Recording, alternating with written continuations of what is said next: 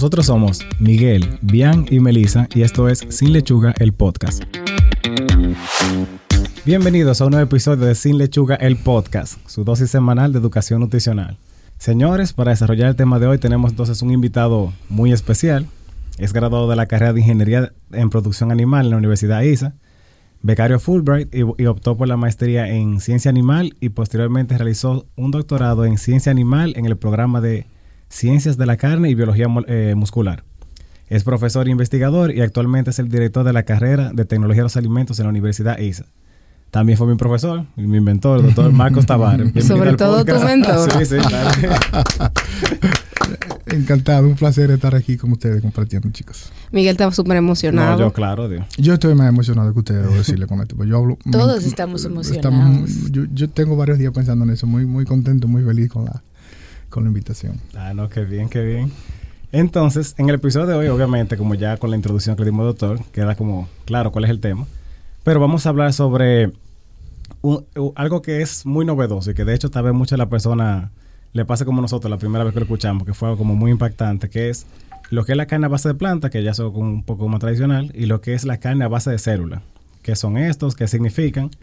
Eh, o sea, ¿qué significa que este producto exista para los consumidores? ¿Y por qué muchas personas afirman que se está convirtiendo en lo que es como básicamente la nueva opción para estar en la mesa? Pero antes de iniciar, sería muy bueno hablar de la nueva tendencia que existe de seguir un patrón de alimentación sin carne y ver las razones que lo sustentan. Porque lo que se ha popularizado es que comer carne no es saludable, también que el, o sea, producir carne le sale más caro a nivel de ambiente y sobre todo la crueldad animal. O sea, yo, yo no soy fan de que maltratemos los animales, pero ¿hasta qué punto son válidas todas esas razones? Bueno, mira, eso eh, hay que tomarlo con pinzas y hay que, yo siempre que digo que hay que entender los contextos. Lo primero es, ustedes son, ustedes son nutricionistas y ustedes saben que el consumo de carne es parte esencial de una dieta saludable. Em, de hecho, ustedes pueden, pueden buscar las guías. Eh, en Estados Unidos se hacen una guía, no recuerdo el nombre ahora. Cada cinco años se revisan esas guías de alimentación. Se hablan, yo creo que son los Nutritional Guidelines for North Americans. Sale cada cinco años. Es un estudio con muchísimo peso en la comunidad científica. Y hay diferentes instituciones que, que tienen que ver con, con que se salga esa, esos lineamientos. Y ahí se habla del, del consumo de carne. Hay, hay diferentes estudios hay metaanálisis que hablan del impacto que tiene la carne en, la salud. Yo siempre digo que mi, mayor recomendación es que vean esos estudios con mucho cuidado. Hasta ahora, no sé si en los últimos meses ha salido, lo que son los metaanálisis. Y yo hablo de metaanálisis porque los metaanálisis tienen dentro varios estudios. Es una revisión de otros Es una revisión de, de, muchos estudios y el peso que tiene está muy por encima de un, estudio por sí solo. De hecho, el metaanálisis tiene la belleza de que por el tipo de análisis, vaga la redundancia que se hace, podría, se puede ver como un estudio experimental, un poquito tirando como para el lado de causa-efecto, que es una aberración decir eso, pero se es lo que más se parece a un ensayo clínico, que va a demostrar causa-efecto. Y esos estudios, el valor que da, el valor odds ratio, el OR, o sea, cuál es la preponderancia o la posibilidad de que una persona que consuma carne en relación a un grupo control eh, tenga algún tipo de, cáncer, que es lo que más se, relaciona, son, la variación es demasiado grande. Para que tengan una idea, en, ese, cuando yo veo ese, ese, ese ratio, ese índice, eh, se habla es todo lo que está por encima de cero, entonces es que yo soy más propenso que el grupo control. Entonces, si yo tengo eh, por ejemplo, un 1.1 es que yo estoy hablando que tengo 100 veces más chance, 10 veces más chance de que me dé cáncer. Entonces, los estudios con carne, en el mejor de los casos, llegan a, quizás cerca de uno, pero cuando uno ve la variación, entonces puede estar del otro lado como que no, o, o del lado de que sí. Entonces, no, no, es tan, no es tan fácil así. Y la razón por eso es muy sencilla, señores, es que es muy difícil, muy difícil tú echarle la culpa de una condición a un alimento, a una sola cosa en la dieta. Las razones, eh, las exposiciones ambientales que tú puedes decir de manera segura que te da cáncer, ¿cuáles son? Ustedes tienen el tabaco, ustedes tienen el, consumo de alcohol bajo ciertas circunstancias. La exposición a, metales pesados, la exposición a, ciertos químicos. Predisposición genética. Exactamente, predisposición genética. Entonces yo no, yo, yo entiendo que es un poco como hasta aberrante tú echarle la culpa a eso. Ahora es muy fácil uno montarse encima de esa tendencia eh, porque esto hay un punto en que yo creo que ya se ha convertido en un asunto de convicción y no tanto en un asunto de evidencia científica de lo que hay ahí. Y entonces sí, es una realidad. Hay ciertos grupos que, quieren que no se, que se, detenga el consumo de carne. Eso es en cuanto a lo, a lo, de salud. Eso es un tema amplio. Yo creo que podríamos hacer una serie de podcasts solo de, salud. Es, es, muy denso. Yo hasta mal me siento porque eh, es demasiado denso uno, uno dar una, una recomendación así a tabla. Pero así en esencia es vean los estudios. Eh, hasta ahora la evidencia no es fuerte, es débil. Eh, esa cosa que le decía que, que, sí causan cáncer, por ejemplo, ¿cuál es el low ratio de fumar? Si yo fumo 20 o 30 años para que me dé cáncer, es un 8. Sí. Okay. ¿Cuál es el ratio de una cosa como, como la exposición a asbesto o metales pesados? Es como un 4 y pico. Entonces yo estoy diciendo que lo de la carne es un 1 y algo. Es que eso no lo han popularizado. Ahora mismo lo que le ha dado más auge a evidencia sin, o sea, perdón, a información sin evidencia y sin fundamento es la popularidad que se le ha dado. Hay muchos documentales orientados a que si somos veganos vamos a ser mejores, mejores atletas, mejor desempeño, pero no vemos el, el detrás. Y también si revisamos la evolución, el ser humano evolucionó con la carne. Cuando, va, cuando vamos allá atrás, Una de las primeros indicios es que se utilizó el fuego para cocinar la carne. Claro, claro. Y mira, tú tocando un punto eh, excelente. Yo una vez estaba en una, en una conferencia en, Estados Unidos y, trajimos a un, a un antropólogo. Hay una cosa, la Asociación Americana de Ciencias de la Carne, en, en las reuniones que hace anual, siempre trae unos cuantos eh, personas, expertos que hablen, pero que no tengan nada que ver con carne. Okay. Para que nos dé esa visión de, de, qué es lo que está pasando allá afuera y que, que no está viciada. Y ese antropólogo decía, señores, es que aquí hay muchos argumentos. El, hecho de que nosotros evolucion, evolucionáramos está muy relacionado con las actividades de caza, está muy relacionado con el consumo de carne, la, invención de, la invención del fuego. Eh, el asunto de que el hombre ya no andaba en, en, cuatro patas, sino que ahora se para. Eh, el, desarrollo cerebral está muy relacionado a la invención del fuego y el momento en que el hombre empezó a consumir carne. Entonces, eh, estos incisivos que tenemos aquí, que solamente lo tienen los carnívoros, entonces por una razón evolutiva que lo tenemos, eso no, no, no, es, no es porque sí, no es adrede. Ustedes saben que el cuerpo es una, una maquinaria perfecta. Nada está ahí puesto por, porque sí. Claro. Y retomando lo que habían preguntado al inicio, eh, también hablamos, tocamos el tema de la crueldad animal, que la gente lo ve, o sea, o se agarra de esa, de esa rama para decir que la crueldad animal, que no se debe de, dar, hacer daño a un animal para nosotros consumirlo. Pero realmente, ¿qué, ¿qué en cuanto a eso? Sí, porque si tú ves esos videos de internet, lo que toman un cerdo y lo matan, por ejemplo, a palo y cosas así. Eh, esas son cosas que son muy fuertes. Pero, ah, ¿qué tan cierto es que en una industria, por ejemplo, ese sea el método que se utiliza para hacer eso? Bueno, miren, ahí hay. Esa es una zona un poquito, un poquito gris. Em, ustedes saben que nosotros, como, como en el caso nuestro como país subdesarrollado, o en vías de desarrollo, hay un camino por recorrer. Y tú, Miguel, sabes que estás estudiando gestión de la calidad y no cuidar. Ya casi, ya eres un experto en el asunto. Eh, tenemos que, hay muchas cosas que tenemos que normarla. Y un asunto es, yo no sé si crueldad sería el nombre adecuado. Yo me sentiría un poco más cómodo con estresores o situaciones de estrés que se le causa a los animales cuando llega a los mantaderos o, plantas de proceso. Eh, fuera de aquí, ya eso está muy normado. Inclusive compañías como eh, McDonald's, Wendy's, Burger King, todas esas, todas esas multinacionales que tienen carne en el centro de, su servicio, le exigen al que le suple un sistema de aseguramiento de que no hay crueldad contra los animales. Y eso es tan serio que ahora deben buscar un tercero para que audite eso, esos sistemas. Y esos sistemas se auditan real time. A veces usted tiene, por ejemplo, un matadero en Nueva York y la compañía que está auditando eso está en Colorado. Okay. O sea que eso, eso, eso es un tema serio. Eh, el asunto de, se habla mucho de bienestar animal. Eh, que se tome en cuenta, vamos a decir, en, en, como si fueran las emociones de los, de los, animales y que ellos tengan confort. Eh, aquí en el país estamos, traba, estamos trabajando en eso, estamos haciendo los pininos en eso. La Secretaría de Agricultura, el Ministerio de Agricultura está trabajando con eso mucho.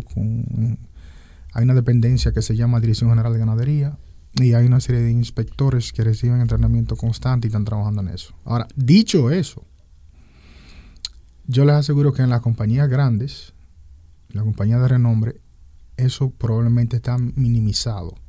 El asunto es que nosotros tenemos mucha informalidad. Entonces yo no puedo asegurarte eso en los sistemas de traspatio, en las empresas pequeñas, eh, de que estén llevando eso. Y yo no diría, otra vez, crueldad es quizá muy fuerte, pero el, los temas de bienestar animal, de que los animales estén... Cuando yo hablo de bienestar animal es no solo que no se, mal, no se maltrate el animal, que no se le dé golpe, sino que donde tú lo tengas, por ejemplo, tienen un espacio vital de tantos metros cuadrados, sí. que tiene que haber tantos comederos, que tienen que haber tantos bebederos, que tiene que haber una ventilación, que tiene que haber una velocidad de aire. Eh, a eso es que nosotros nos llamamos de confort. Ya el tema de sacrificio, también hay toda una, una legislación y hay todos unos protocolos para que el momento de provocar el, el desangrado, eh, el animal debe ser insensibilizado primero. Okay. Y bueno, ya eso es, eso es una ciencia, ya hay diferentes métodos, formas y sabores de cómo hacer eso y, y, y estar bien. Yo vale. en defensa de eso puedo decir que mientras estuve en la universidad me tocó una vez ir a un matadero. Uh -huh. Y, o sea, yo no fui en el momento que estaban los animales, ya sí. era tarde, ya no había nadie. O sea, solo había un cerdito ya muerto.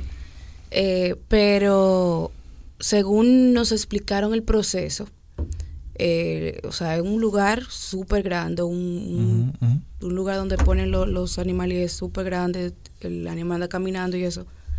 Y al momento de que se va a sacrificar y eso, se, o sea, se lleva a otra área donde el, el animal no se estresa. Uh -huh, porque también sabemos que los animales pueden percibir lo que va a pasar. Claro. O sea, como que... Claro.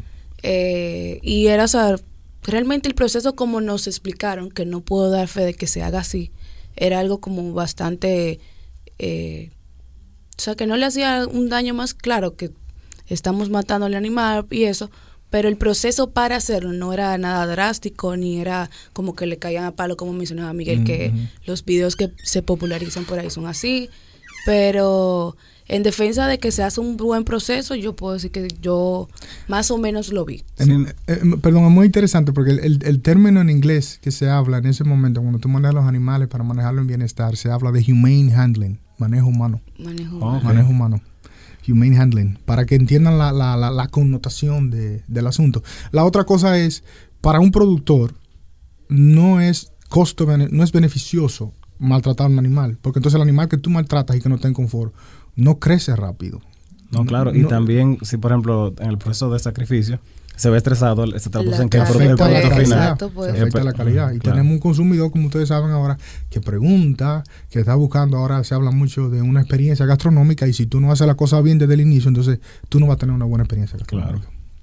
O sea que los videos están obsoletos, así sí, de allá no, atrás de maltrato. No, como dice el doctor, no, no, no, es posible, no es posible que un, video, un agente de patio tenga... Eso iba a mencionar, Ajá. que nosotros estamos hablando aquí de grandes, de la industria sí, en sí. gran escala. Sabemos que en nuestro país, en el campo donde vive mi abuela, donde vive no sé quién, puede, eh, que, aparezca. puede que aparezca gente que que mate los animales, o sea, de una forma que no es la adecuada. y, o sea, eh, ahí no podemos decir que se está haciendo un proceso como se debería, sí, pero sí. el nivel, o sea, a nivel industrial sí, sí se sabemos está que se está respetando el proceso.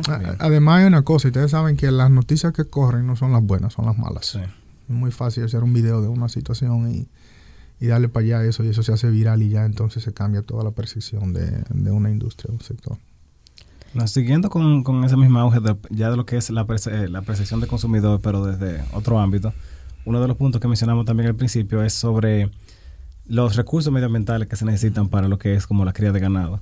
El- muchos de los consumidores que toman estos patrones de alimentación, que son como más enfocados en vegetal y eso, es una de, de las cosas que aclaman, como, no, lo que pasa es que este tipo de cultivos, eh, este tipo de, de productos, perdón, se llevan muchos recursos eh, ambientales. ¿Qué, te- ¿Qué tan cierto es eso? Otra vez, es, es- un, es un asunto de, de contexto, es un asunto de cómo lo vemos. Em, mira, yo tenía un profesor que hablaba, él hablaba un concepto, la primera clase que nos daba de ciencia de la carne, él decía, chicos, ustedes tienen que ver la carne como que es un producto eh, de valor agregado, un producto ensamblado, es como, es como hacer un carro. Y tú decías, pero ¿y por qué? Bueno, entonces él dice, cuando tú piensas en todos los recursos que intervinieron para tú obtener ese steak, ese ribeye que está ahí. Entonces es un producto ensamblado. Me explico. Cuando tú piensas en que en el maíz, en la soya, en el aceite que se utilizó para alimentar ese animal, eso significa que esos son productos, materias primas. Es como si tuvieras una zona franca que traíste para crear un producto. Ok. Y cuando vas a la granja, entonces tiene la misma condición. Tú vas a tener diferentes materias primas para crear ese producto final. Eh, Es una buena comparación. en Sí, es, es que en esencia cuando, cuando lo ves así es un, es un producto ensamblado, es un producto procesado, es un producto industrializado. Y uso esa palabra, lo hago adrede, porque yo sé que hay un satanismo con esas palabras. Pero es que cuando uno ve en... Cuando nosotros miramos a nuestro alrededor, todo lo que tiene que ver con nuestro día a día está bajo la misma condición. Lo que pasa es que nosotros a veces tenemos como magnesia y, y miramos por un lado y para otro no. Entonces, la, la respuesta corta, sí, hay una, hay una cantidad de recursos importantes que van para producir carne. Eh, de hecho, por eso es que la carne es uno de los indicadores de, de bienestar, de bienestar mundial. O sea, cuando ustedes ven el consumo de carne, por una razón es, es que es más alto en los países ricos. Tú necesitas recursos para eso. Inclusive se ve como un asunto de, de, de- de bienestar, de que De estatus. de estatus de, de op- de opulencia. Eh, lo que otra vez, lo que yo no, no estoy de acuerdo en que tú digas con que con que la carne consume mucho y los otros sistemas no. Yo creo que todo, todo lo que hacemos en mayor o menor medida va hacia allá. Y ahí entonces, en, en- lo que te digo es que ahí viene cuando tenemos que coger- recogerlo con pinzas y nosotros ver qué dice la ciencia y cuál es la evidencia que hay. Si tú, por ejemplo, tomas el caso de, de, de, de los pollos y tú dices, bueno, pero es que esto lleva muchos recursos para producir esa carne, ¿no? Y ahí vemos que tú tienes que traer maíz, que tú tienes que traer soya, los medicamentos, la tierra que utilizas. Más, sin embargo, cuando tú lo llevas y haces el análisis económico, la cantidad de proteína o la cantidad de carne que tú sacas por espacio cuadrado, por un metro cuadrado, en algo como producir pollo, es exorbitante. Probablemente es uno de los sistemas de producción más eficientes que nosotros tenemos. Eficiente en cuanto a tiempo, espacio, recursos. Eh, cuando tú ves algo como la producción de ganado a gran escala en Estados Unidos, la gente te va a decir, yo no, eso consume demasiado recursos, tenemos que tratar de producir de manera orgánica. Entonces, cuando tú le aplicas todas estas métricas en cuanto a cantidad de carne que yo saco por unidad de tiempo y comparas un sistema en el cual los animales tú le llevas todo, todo el alimento al comedero y no, no, no, no hay tiempo para salir a caminar o hacer mucho ejercicio, entonces tú te das cuenta que el sistema orgánico es muy deficiente en comparación con un sistema tradicional. Entonces hay que cogerlo, hay que cogerlo con pinza. Eh, el, la- el otro tema es el asunto de emisiones de carbono. Sí. Ahora se habla mucho de, de, De la huella ahora de todo es una huella, ¿verdad? La huella digital, la huella de carbono. Sí, la huella de Entonces, carbono ahora tengo. La- cuando tú ves lo de la huella de carbono y lo de las emisiones de los famosos greenhouses, entonces lo que uno ve, uno ve en, en- en internet, que te cogen una, una lo que se habla, una post, una posverdad ahora, y te cogen la estadística y te ponen y te dicen que la producción de, de ganado, de res, es un, es un por ciento alto de esa emisión. Más sin embargo, cuando tú lo ves de más arriba, tú te das cuenta que lo primero es que las actividades agrícolas lo que contribuyen es al 10% de la producción de, gases, gases invernaderos. Que la gran cantidad de la huella, la huella de carbón de nosotros es los vehículos, pero nadie quiere andar a pie, todos queremos un carro. no, es que es- eso, no, se, no, Eso no- entra en debate. eso no es verdad, ni siquiera, ¿verdad? Tú, tú no, puedes, tú no puedes debatir eso. ¿Cómo tú vas a decir que los vehículos, que los aviones, que la- las, las torres de energía eléctrica, que ese tipo de cosas? Pero es más fácil tú, tú agarrar y decir, bueno, la agricultura, la agricultura es un 10%. Ahora, de ese 10%, eh, lo que te produce eh, eh, la vaca, eso anda como por la mitad. Entonces lo que te presentan es, te dicen el 50% es producido por el ganado, pero no del global, sino de, de, de lo contribuye a la parte agrícola. Y la parte agrícola lo que es un, a lo sumo un día un 15, algo así. Ok. Entonces, a veces hay, hay que tener mucho cuidado cómo, cómo se manejan las estadísticas. Yo siempre digo, hay que ir a la fuente y ver qué es lo que está pasando ahí. Sí. Otra vez, yo no, es que es cómo se maneja la información. Sí, como, Por- se, como se presenta, puede hacerse ver como que la situación es un poco más grave de lo que Ahora, teniendo eso en cuenta, por eso es que es bueno tener un consumidor empoderado. A raíz de que hay esa preocupación, de que tenemos un consumidor que le importan esas cosas, ahora uno ve que todo el aparataje, todo el andamiaje de producción está preocupado por producir de manera responsable. Y eso, eso, eso, ahora sí estamos hablando, eso es responsabilidad de todos. Si yo puedo producir de una manera más responsable y reducir mi- mis emisiones y reducir mi, mi huella de carbón, pues vamos a hacerlo. Yo creo que al fin de cuentas es, es bueno para todos. Ya hablando a nivel general de lo que so- era la tendencia en, en orden a lo que es el veganismo, vamos al tema en sí, a la carne a base de célula. ¿De dónde ustedes creen que provienen los primeros experimentos? Te- todo lo que tiene que ver con alimentación comienza siempre con la NASA. La NASA. La NASA es la madre para todos los inventos. Esta técnica para las células, ah, perdón, para la carne a base de células fue aprobada por la FDA en el 95, o sea que estamos hablando de algo relativamente joven. Sí, pero eh, suena, o sea, cuando una gente piensa en este tipo de cosas, lo ve como más, más reciente, como algo más futurista. no que desde porque- 95 lo estamos trabajando. Bueno, pero el 95 estaba ahí ya. Bueno, sí. Ya lo estaban pensando. Perdón, y si yo le digo a ustedes que ese concepto está desde los años 30. Wow. No. En El serio. concepto está desde los años 30, de 1930. Por eso es importante traer un experto. Lo que pasa es que esas son de las cosas que uno la ve como ciencia ficción. Todavía yo lo veo como, uno siente como que es ciencia ficción.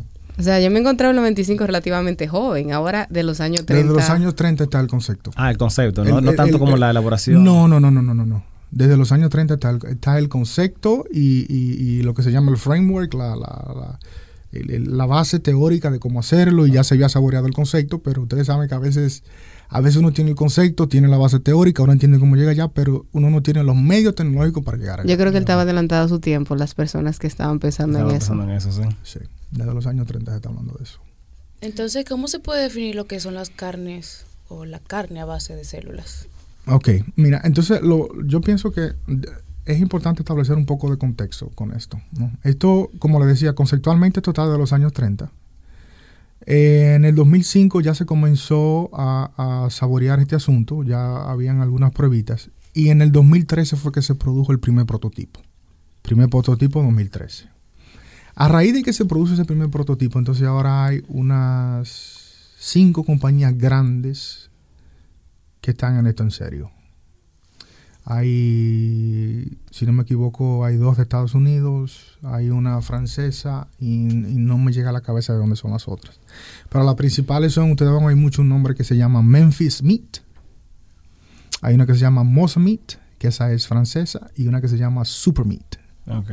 Entonces, ellas lo que han hecho es, Memphis Meat se ha enfocado mucho en lo que es carne, carne de, de res. Eh, Mosa Meat se ha enfocado mucho en lo que es mariscos, porque esto no solo es con, con, con pollo, cerdo, res. Mosa Meat con mariscos y, y- y la otra creo que con la parte de cerdo. Em, O sea, es válido hacer la salvedad de que esto no es como un, un producto alternativo. O sea, un vegetariano, si con- consumiera una, este producto, estuviera consumiendo carne. Esa es una pregunta excelente que tú haces, porque, y, y- y es lo que, lo que quería mencionarle de contexto, el, el asunto es que ahora se habla de al- fuentes alternativas de proteína, Ok. pero lo que se busca con, este, con esta carne, en con, con este producto en específico, el de la carne a base de células, es decir, que es carne, en esencia es carne. El asunto es el origen, entonces... eh, de hecho, el punto de venta de ellos es apelar a ese consumidor que está preocupado por lo que, por lo que habían mencionado ahorita. Eh, crueldad animal y el asunto de huella de carbono. Ok. Los cuales son, ambos son, son de- debatibles. Por lo menos uno de ellos es debatible y lo vamos, Yo espero que tengamos tiempo para, para hablarlo ahorita. Entonces, eh, no, esa es la alternativa para el carnívoro que no quiere sentirse culpable por la huella medio, por el impacto medioambiental. Entonces, volviendo a tu pregunta de lo, de lo que es, es carne, es, es, es un producto a partir de células, de células de, carne, eh, producido en un laboratorio, producido en un bioreactor. Y fíjate que yo te digo producido porque conceptualmente están los detalles ahí, pero cómo lo hacen, eso no está claro todavía porque todo eso es propiedad intelectual y son las compañías duras que están trabajando en eso. De aquí a unos 10, unos 15 años, entonces nosotros vamos a ver realmente a nivel de ciencia qué es lo que está pasando ahí. Yo le comentaba que eh, en términos de cómo se regula eso, eh, apenas hace un año se definió en Estados Unidos eso, cuando esta compañía tuvieron la anuencia de el Instituto Nacional de la Carne y la Asociación Americana de Ciencia de la Carne. Entonces ahora el nombre, han habido muchos nombres en relación a eso. Se, se acordó que es carne a base de células. Es carne. Como le decía, el prototipo se produjo en el, en el 2013. El otro día yo vi con mucho regocijo en, en- internet que Mosa Meats hizo la primera prueba. Hay un pez que es muy...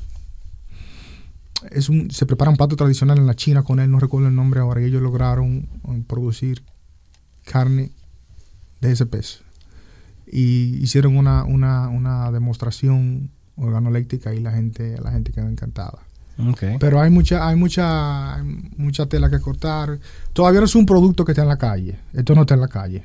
Se está hablando como que está en la calle, pero no está en la calle todavía. Porque hay muchas cosas, a pesar de que sabe cuál es la agencia que lo va a regular en Estados Unidos y Europa. Por cierto, des en cuenta que esto es un tema de países desarrollados. Sí. Sí. Esto es un tema de países desarrollados, señores.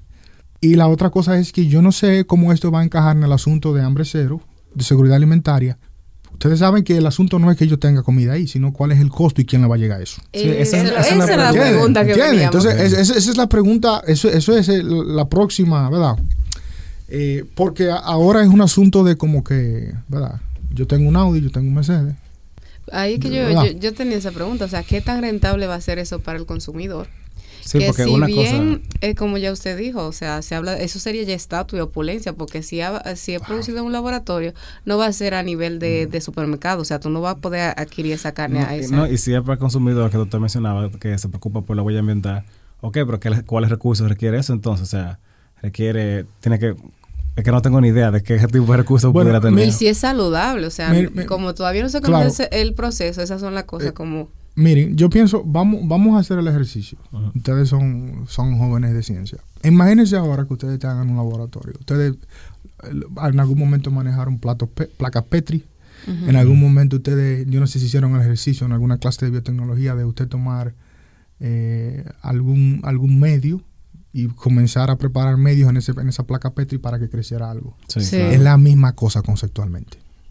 Ah, ok. Es la misma cosa conceptualmente. Y, y si hay algún experto en la materia que me esté escuchando, yo le pido disculpas por la simplicidad, quizás estoy ofendiendo, pero en esencia es la misma cosa.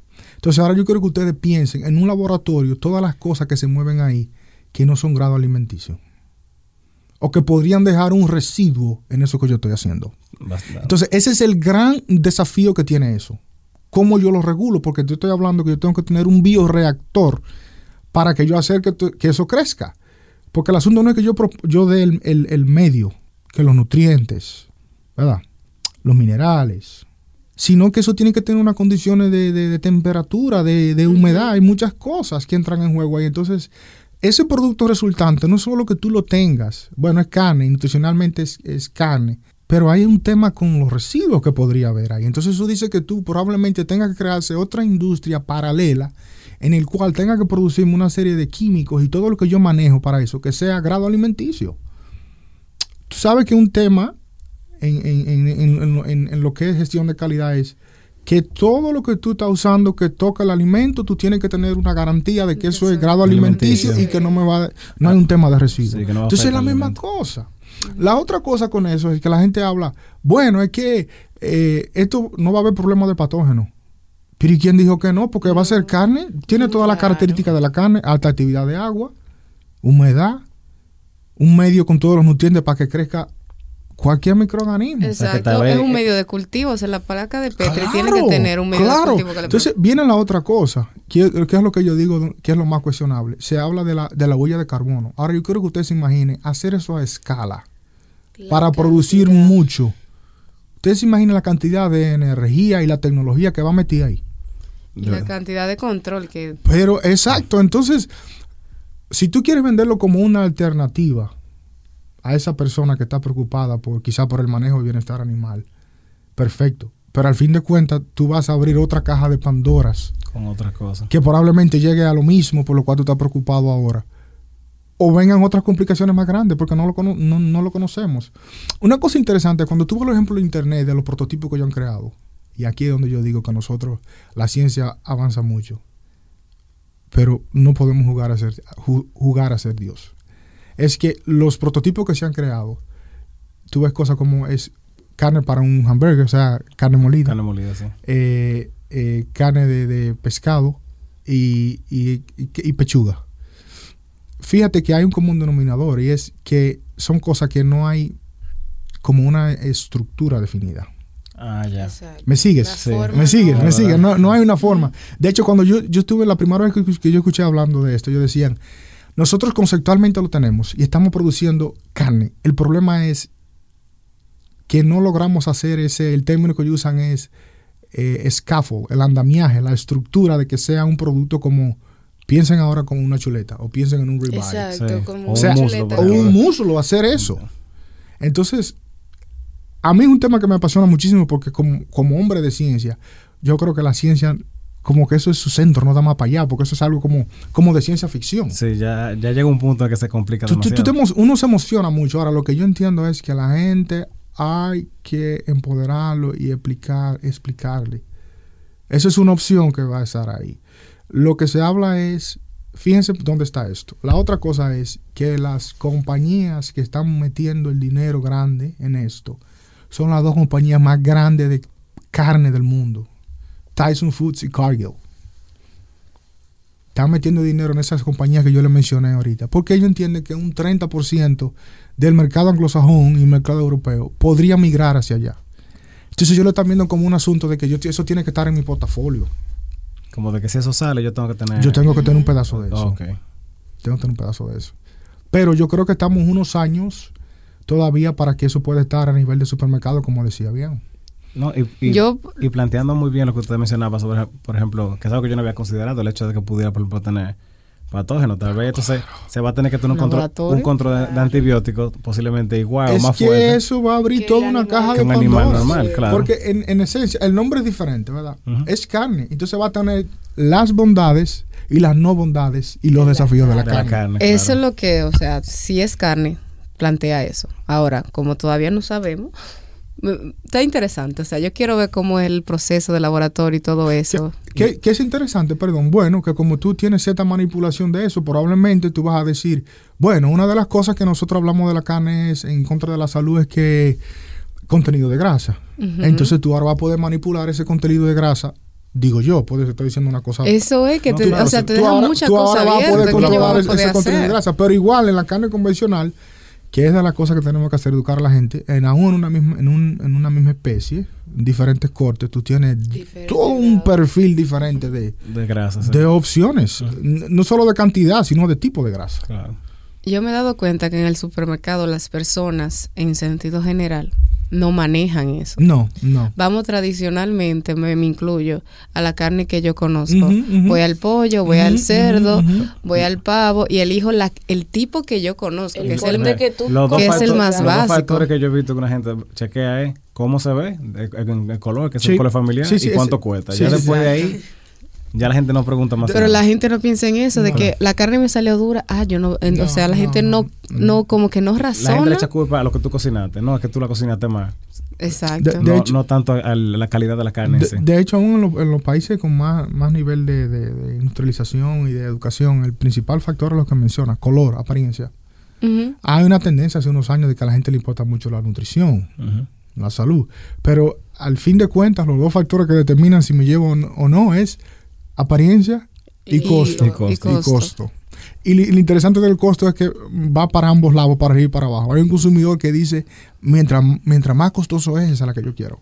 Y hay otro que dice, yo lo que ando buscando economía, mientras más barato es. Más barato ese que O sea, que todo, todo depende del contexto. Que eso también, en cuanto a la grasa que mencionábamos anteriormente, dependiendo de la cantidad de grasa que tenga la carne, también va a tener un costo diferente. Exacto, eso es lo que yo quería hacer referencia, que la persona no sabe eso.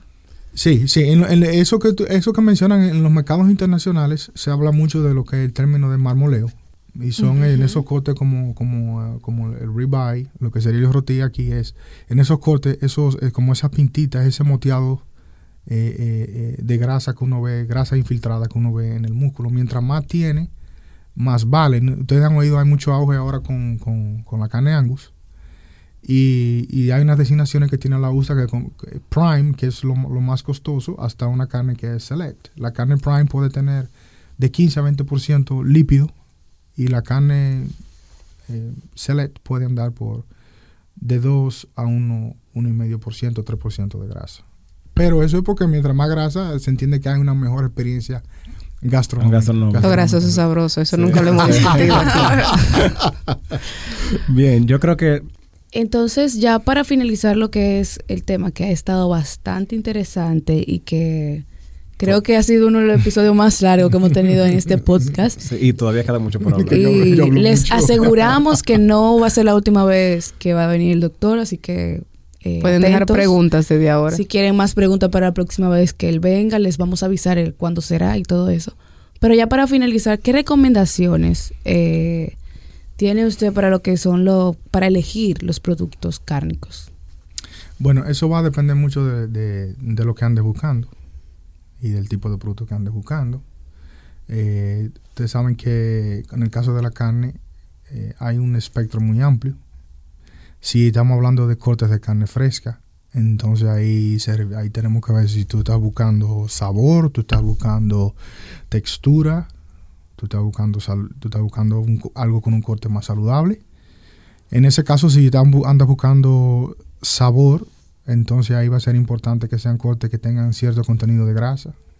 Por eso ustedes ven que algo como la panceta gusta mucho lamentablemente eso quizás desde el punto de vista nutricional no sea lo más adecuado, porque estamos hablando, de, estamos hablando de una cosa que tiene probablemente de 35 a 50% lípido dependiendo. Y yo no tengo que decirle a ustedes que es uno malo, eso, se, cae de la mata. Eh, si usted quiere entonces nutrición, hay otros cortes, por ejemplo, el, el, el, roti, carne dominicana, le voy a decir un secreto. La carne dominicana tiene un, un punto, y me refiero a la carne de res, tiene un punto de venta que yo creo que nosotros no estamos explotando como país. Y es que nutricionalmente hablando podría tener un perfil más amigable que esa carne de fuera importada. El problema es que eh, la experiencia organoléctica, si no se gastronómica, si no se, si no se prepara bien, entonces puede que estemos desilusionados. Pero nutricionalmente hablando es una, es una carne más magra, es una carne que podría tener un contenido más alto de algunos minerales.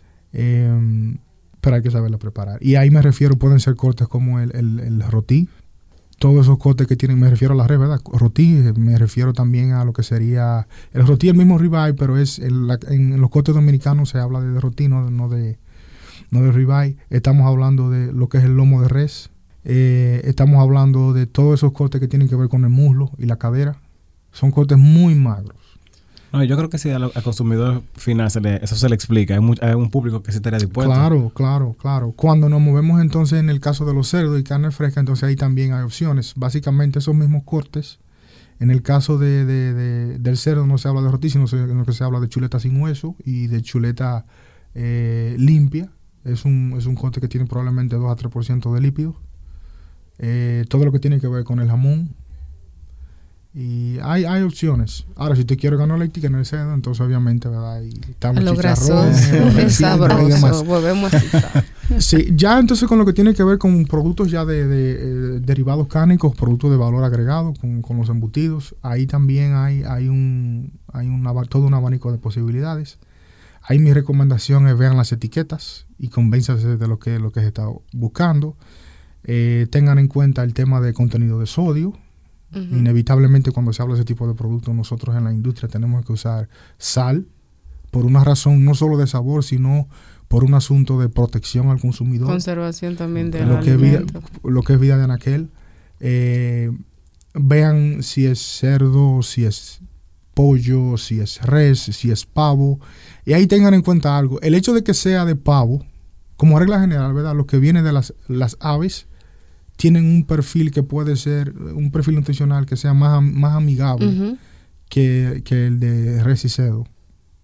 Ahora, el hecho de que sea pavo o pollo no significa que es mejor, sino que va a depender. Si son productos que son a base de pechuga, sí deben tener un, perfil nutricional que es, que es mejor. Y ahí están los ejemplos en el, supermercado. Ustedes van a ver, eh, como regla general, los jamones tienen un mejor perfil que salami y que salchichas. Ustedes van a ver que los jamones tienen, probablemente el que más tiene, tienen un 4% o 3 gramos de, de grasa por porción.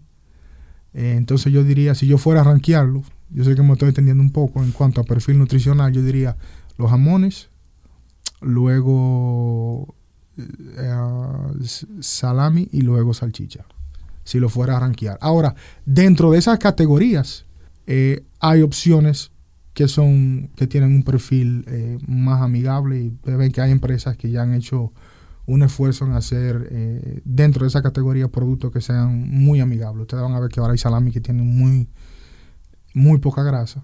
Ustedes van a ver salchicha también que tienen poca grasa. Eh, pero recuerden que siempre que yo, lamentablemente como ciencia, son cosas que se contradicen, siempre que yo eh, apunto hacia el perfil nutricional, en alguna manera yo voy a sacrificar lo que es la experiencia gastronómica, que voy a tener a veces no se puede, en la mayoría de los casos no se pueden tener las dos cosas. Así que yo creo que todo depende y eso ustedes han hacer un trabajo fenomenal explicándole a la gente el asunto de las porciones. Claro. Y cómo uno, cómo, cómo, cómo se maneja esa parte. Bueno, yo creo que este ha sido un episodio bastante eh, interesante. Interesante y que educativo. Aquí estamos todo el mundo como concentrado, escuchando y aprendiendo con ustedes. Pero como ya dijimos, va a haber otro episodio con el doctor. Claro, yo Eso va seguro. Encantado, muchas cosas que Porque, o sea, si, si pudiéramos, o sea, podemos, pero vamos a detenerlo porque está bueno ya. Pero pudiéramos durar muchísimo más tiempo aquí hablando. Eh, le agradecemos de todo corazón al, al doctor porque aceptó la invitación y nuestras puertas obviamente están abiertas porque habrá otro episodio, pero cuando quiera puede regresar a plantearnos cualquier tema que usted quiera hablar. Eh, sus palabras han sido muy acertadas, muy, todo entendible. Creo que todo el que escucha este podcast, este episodio va, va a salir sintiéndose me educado no, no, cárnicamente. las gracias a ustedes por tener la, la, gentileza de invitarme. Yo cuando supe que ustedes estaban en este proyecto, lo, primero que le dije a Miguel fue, ¿y cuándo tú me vas a invitar? Porque ustedes están haciendo, están haciendo algo muy loable y que se necesita en este país. La gente hay que educarla. Yo pienso que uno de los grandes desafíos que ustedes tienen como nutricionistas, como nueva generación de nutricionistas, es educar a la gente. La gente tiene que ver la nutrición no como el asunto que me pone fit y buen mozo o buena moza para la fiesta. O para el día a día. Sino como que es un asunto del día a día. Del estilo de vida. Que el estilo de vida y que eso va a determinar muchas cosas a la postre para la gente. Entonces, eso se va a lograr es es a través de la educación, de empoderar a la gente con conciencia, con, con, la información que están, que están validadas y yo, yo lo, felicito por lo que están haciendo. Muchísimas gracias. Eh, hoy no tuvimos ni semana pasada ni hoy ahora porque es, muy largo el episodio. Pero la próxima vez ya eh, le tendremos un episodio con nuestro programación habitual. habitual. y nada, muchísimas gracias y hasta la próxima.